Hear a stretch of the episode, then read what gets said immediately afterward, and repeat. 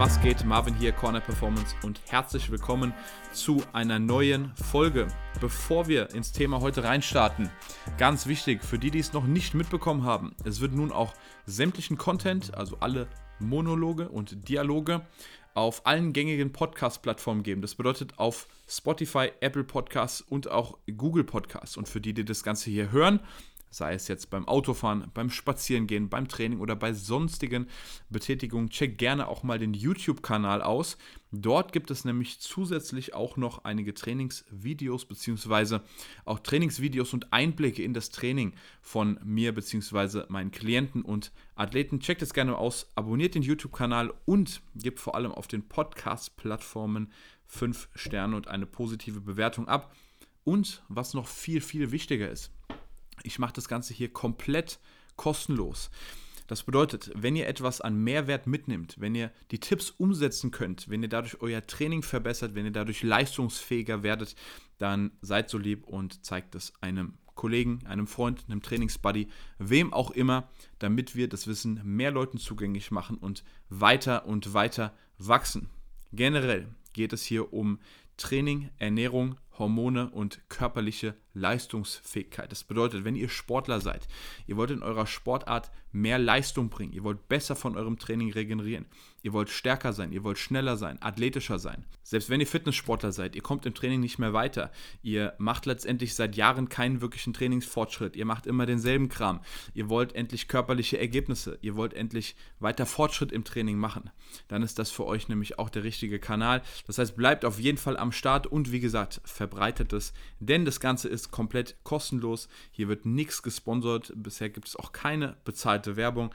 Und damit das so bleibt, ist es natürlich wichtig, dass ich, dass wir die Möglichkeit haben, organisch zu wachsen. Jetzt aber zum heutigen Thema. Und wir sprechen heute über Beständigkeit. Und vor allem das große Problem mit Beständigkeit. Ich sage es in den meisten Videos und ich predige es auch immer wieder. Ich werde auch nicht müde, es zu predigen. Beständigkeit ist im Training, in der Ernährung, in sämtlichen Bereichen das A und O. Oftmals ist es so, dass wir zwar gute Vorsätze haben, nicht nur zu Neujahr, also wir kennen das alle.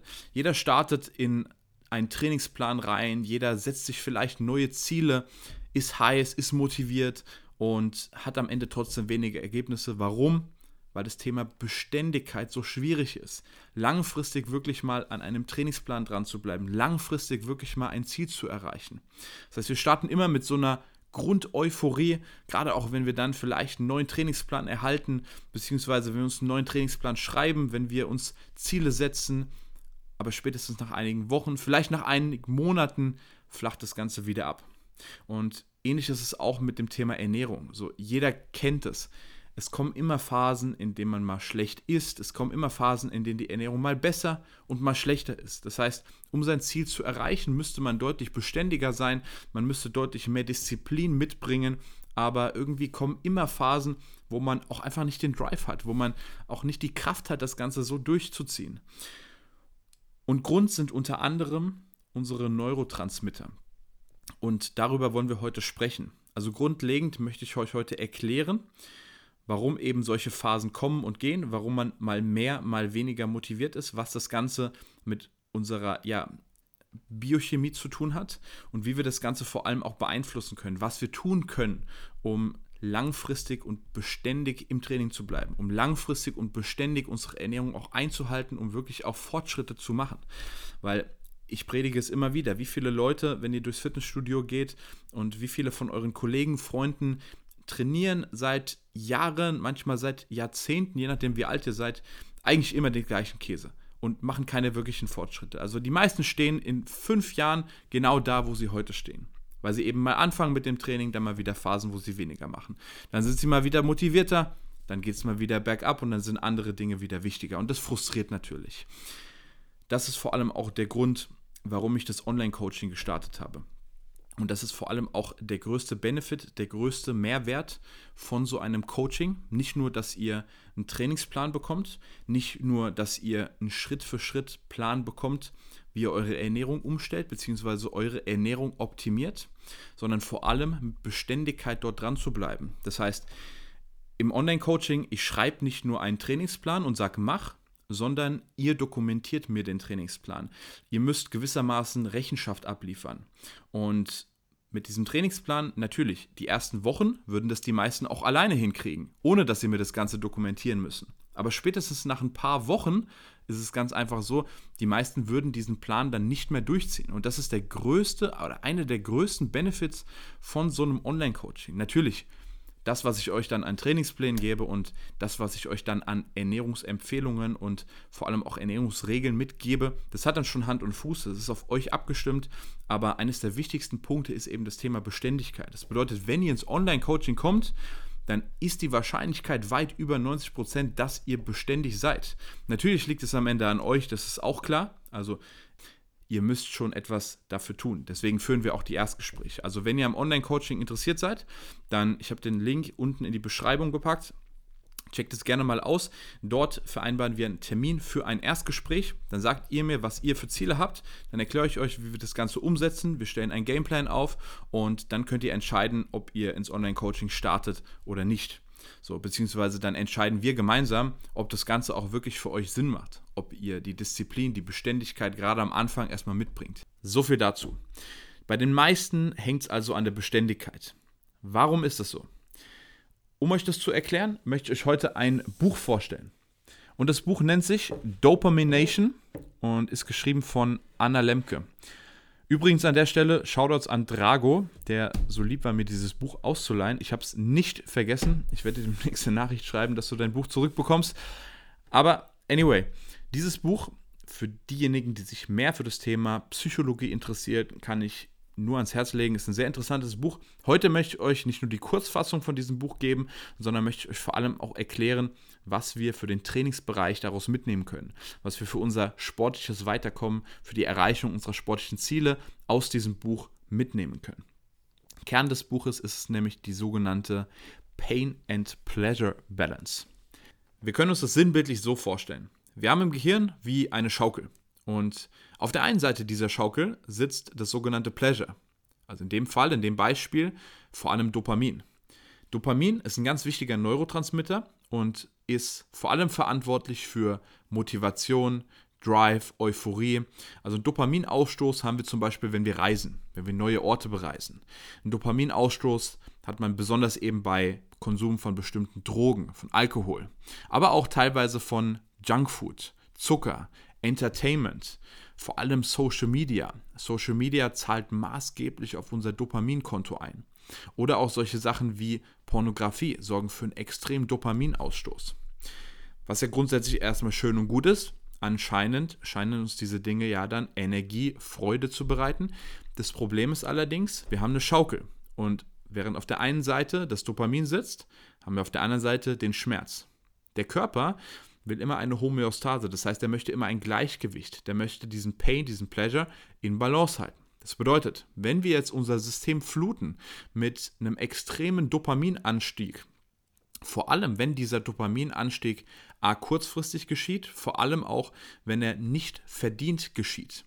Also in dem Sinne haben wir uns keinen Dopaminausstoß verdient, wenn wir ein Bier trinken oder wenn wir einen Drink trinken oder wenn wir irgendwelche Drogen nehmen. Genauso bei Social Media. Wir brauchen heutzutage nur unser Handy rauszücken und können uns zu jeder Zeit beliebigen Dopaminausstoß abholen. Oder auch Pornografie. Also letztendlich, jeder kann abends, wenn er zu Hause ist, auf sämtlichen Seiten unterwegs sein und ja, kann sich pornografische Inhalte anschauen und runterladen, was für einen extremen Dopamin oder eine Dopaminflut sorgt. Das Problem ist in dem Fall, dass der Körper, dadurch, dass er eine Homöostase anstößt, beziehungsweise das Ganze wieder ausgleichen will, im nächsten Schritt mit einem extremen Dopaminmangel startet, beziehungsweise dass ja, der Schmerz einfach auf der anderen Seite deutlich stärker gewichtet wird. Und ein gutes Beispiel dafür ist Alkohol. Am Abend, wo wir trinken, fühlen wir uns vielleicht noch super, wir sind gut drauf, wir sind euphorisiert, aber spätestens am nächsten Morgen geht es uns extrem schlecht. Unsere Neurotransmitter, unser Dopaminhaushalt ist komplett im Keller, uns tut alles weh, der Schmerz ist extrem hoch und es dauert eine gewisse Zeit, bis sich das Ganze wieder normalisiert. Und das ist auch der Grund, warum diese Dinge süchtig machen. Weil wenn erstmal diese große Dopaminflut abgeflacht ist, dann geht es uns extrem schlecht, dann verspüren wir extrem viel Schmerz. Und bei den Dingen, die ich eben genannt habe, Alkohol, Drogen, Junkfood, Zucker, Entertainment, Social Media, Pornografie, die sind für die meisten immer zugänglich. Das bedeutet, wir können letztendlich durch Social Media uns von morgens bis abends unser System mit Dopamin fluten. Und das ist eben eine ganz große Gefahr. Das bedeutet, wir müssen letztendlich einmal diesen Teufelskreis durchbrechen.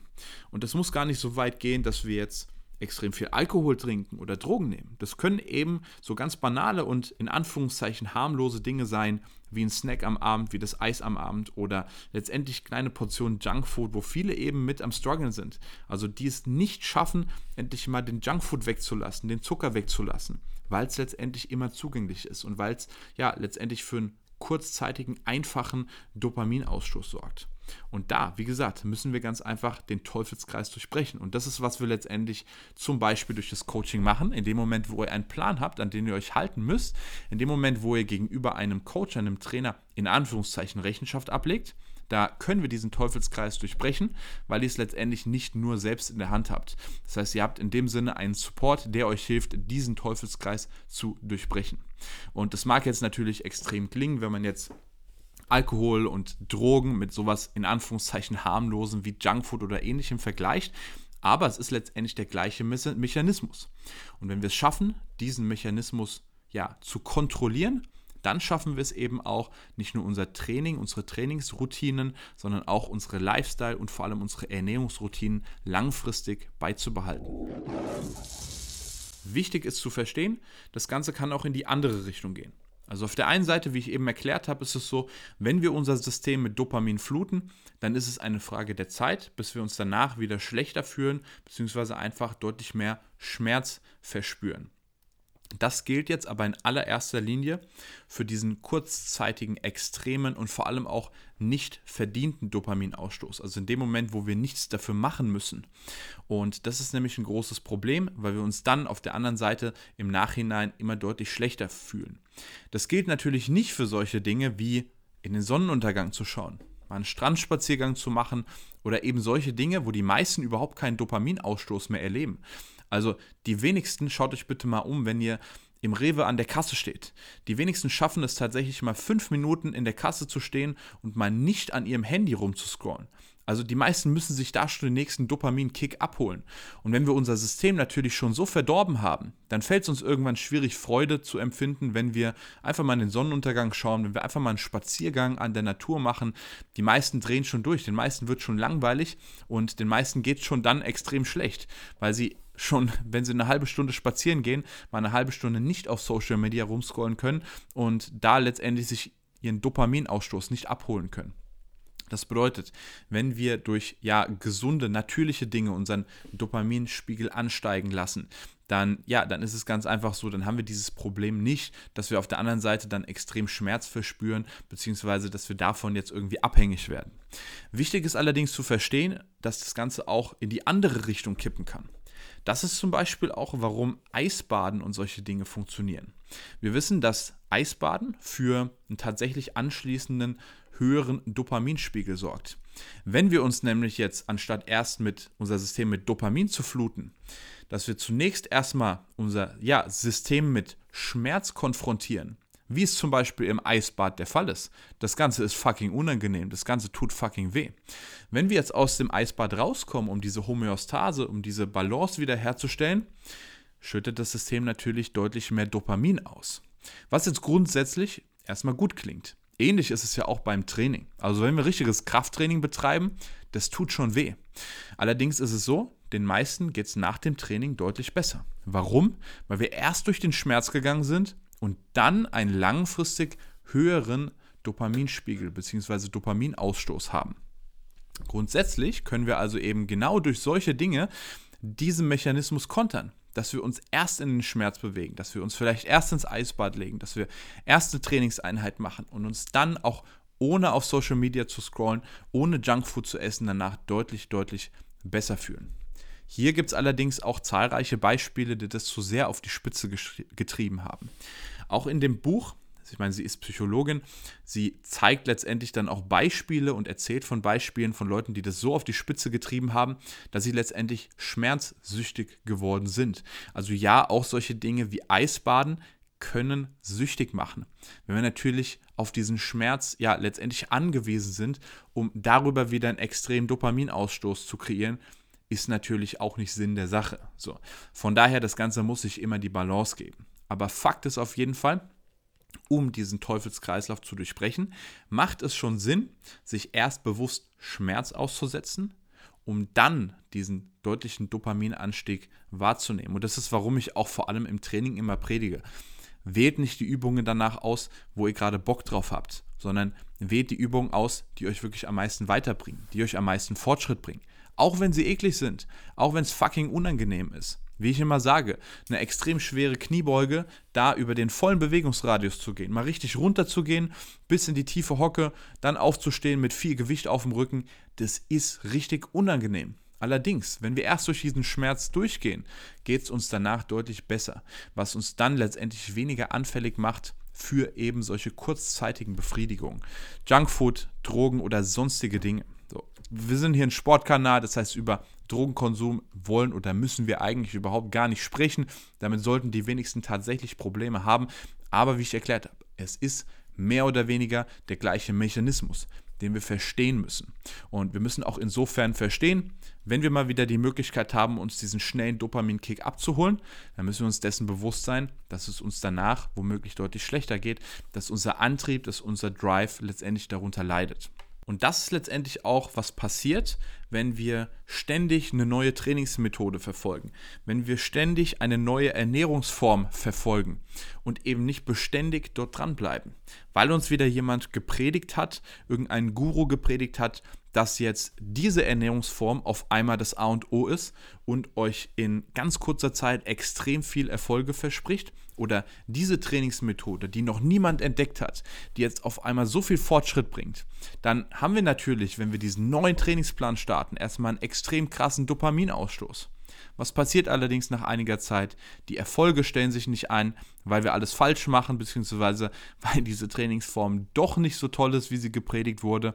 Der Dopaminausstoß verringert sich und wir empfinden immer weniger Drive, immer weniger ja, Lust und es führt dazu, dass wir wieder den nächsten Trainingsplan suchen, wieder die nächste Wunderpille oder Ernährungsform. Und das ist nämlich auch das Problem dass viele Leute von Trainingsplan zu Trainings oder von Trainingsmethode zu Methode ja wechseln und nicht wirklich beständig bleiben.